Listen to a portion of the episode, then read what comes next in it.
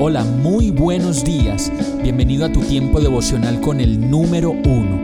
Qué alegría saludarte con la certeza de que Dios está obrando en tu vida su perfecta y buena voluntad, ya sea porque estás aprendiendo de un momento difícil o porque estás disfrutando de su amor a plenitud con paz y tranquilidad. Llegó la hora de tomar tu Biblia, pues de seguro Dios te va a hablar, te va a reconfortar y lo mejor de todo, te va a dar las respuestas que estabas buscando. ¿Qué esperas? Vamos, súbete de una vez en este pequeño pero eterno vuelo devocional con destino al cielo.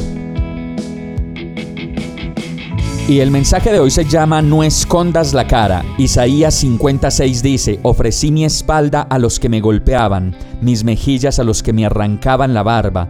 Ante las burlas y los escupitajos no escondí mi rostro.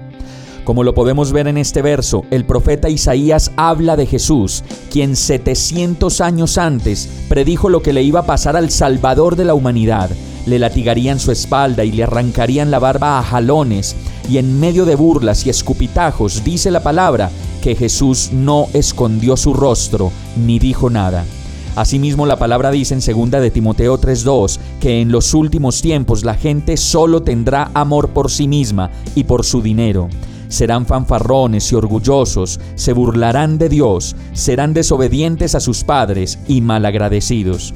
No considerarán nada sagrado este viernes en medio de la presentación de la palabra en uno de los lugares públicos de la ciudad en donde compartimos el Evangelio, un hombre adulto se acercó a nosotros y con gran ímpetu solo nos escupió con furia y rabia.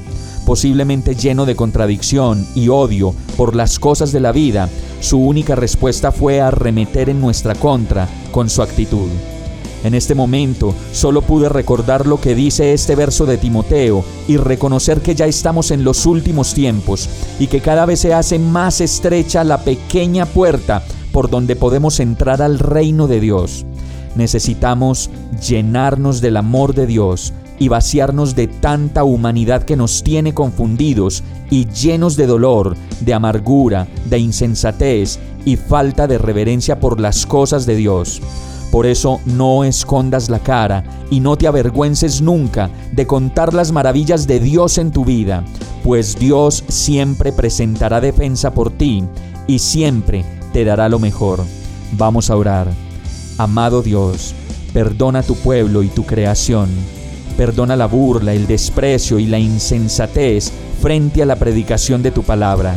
Perdónanos nuestra falta de ti y sana el corazón herido de quienes no soportan escuchar tu mensaje. Abre nuestros oídos para escucharte y nuestros ojos para verte, pues tú eres el Creador y nosotros apenas tus criaturas. Necesitamos de ti, necesitamos conocerte y acercarnos más a ti para saber cómo vivir la vida contigo. Agradecido oro a ti, confiado y tranquilo de que tú sigues obrando tu perfecta voluntad. En el nombre de Jesús. Amén. Hemos llegado al final de este tiempo con el número uno.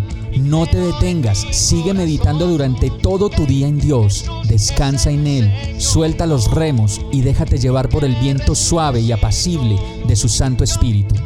Solo compártelo con quien lo necesite y ames. Hoy, de la mano de Dios, todo será un gran día.